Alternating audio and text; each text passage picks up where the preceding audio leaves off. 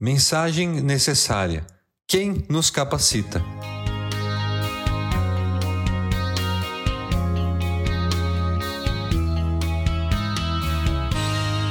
Agora que sabemos que temos uma missão a cumprir, vamos pensar um pouco sobre os requisitos necessários para uma pessoa pregar o Evangelho. Apesar de existir um dom específico para essa tarefa, precisamos apenas de duas coisas: ter Cristo em nosso coração e amar o perdido, aquele que precisa ouvir a mensagem. Não devemos nunca esquecer que de nós, através de palavras ou atitudes, sairá essa mensagem.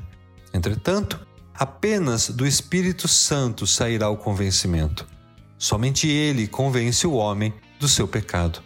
Tanto que, após Jesus dar a ordem de pregar o Evangelho à igreja, e portanto a todos nós, Apesar da urgência da mensagem, ele ordenou que esperassem, pois faltava algo muito importante para que eles tivessem sucesso na sua missão.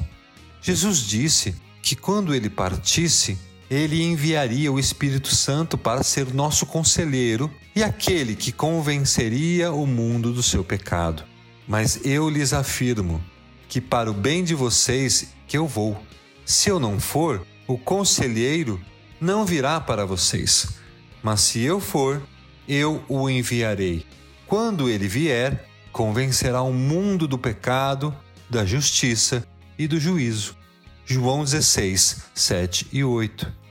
E essa promessa de Jesus se cumpriu no dia chamado de Pentecostes. Chegando o dia de Pentecostes, estavam todos reunidos num só lugar todos ficaram cheios do Espírito Santo. Atos 2, 1 e 4. Diante disso, devemos garantir que a verdade contida no Evangelho faça parte das nossas vidas. Que, em primeiro lugar, nós tenhamos nos rendido completamente a Cristo e nos lavado nas águas do arrependimento. Então, será que precisamos passar por algum treinamento até que estejamos totalmente preparados? Vejam o exemplo de Moisés. Quando ele foi enviado por Deus para resgatar o povo de Israel do Egito, ele se achava despreparado. Afinal de contas, teria que enfrentar a pessoa mais poderosa do mundo, o Faraó. Mas Deus mostrou que não importava o quanto ele estava preparado, era só ir e ser instrumento dele. Quem sou eu para apresentar-me ao Faraó e tirar os israelitas do Egito? Deus afirmou: Eu estarei com você. Êxodo 3, 11 e 12. Quando queremos contar para um amigo sobre uma promoção ou que vamos ter um filho, por exemplo, qualquer boa notícia, não nos preparamos. Apenas nos levantamos e falamos, para que esse nosso amigo possa se alegrar conosco.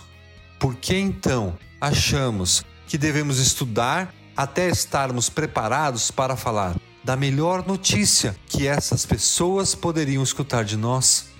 Apenas se levante e fale. Conte às pessoas o que o Evangelho fez na sua vida. A partir do momento que deixamos as barreiras que nós mesmos levantamos para pregar, poderemos participar da alegria que é ver um pecador se arrependendo. Eu lhes digo que, da mesma forma, haverá mais alegria no céu por um pecador que se arrepende do que por 99 justos que não precisam se arrepender. Lucas 15, 7. Que privilégio poder ser usado por Deus para pregar ao perdido e ver a obra do Espírito Santo salvar vidas do pecado. E a nós cabe apenas sermos testemunhos vivos dessa mensagem salvadora. Conte a todos o que Cristo fez na sua vida, nem sempre com palavras, que a nossa vida, nossas atitudes revelem Cristo. Uma frase atribuída a São Francisco de Assis diz o seguinte: pregue o Evangelho em todo o tempo. Se necessário, use palavras.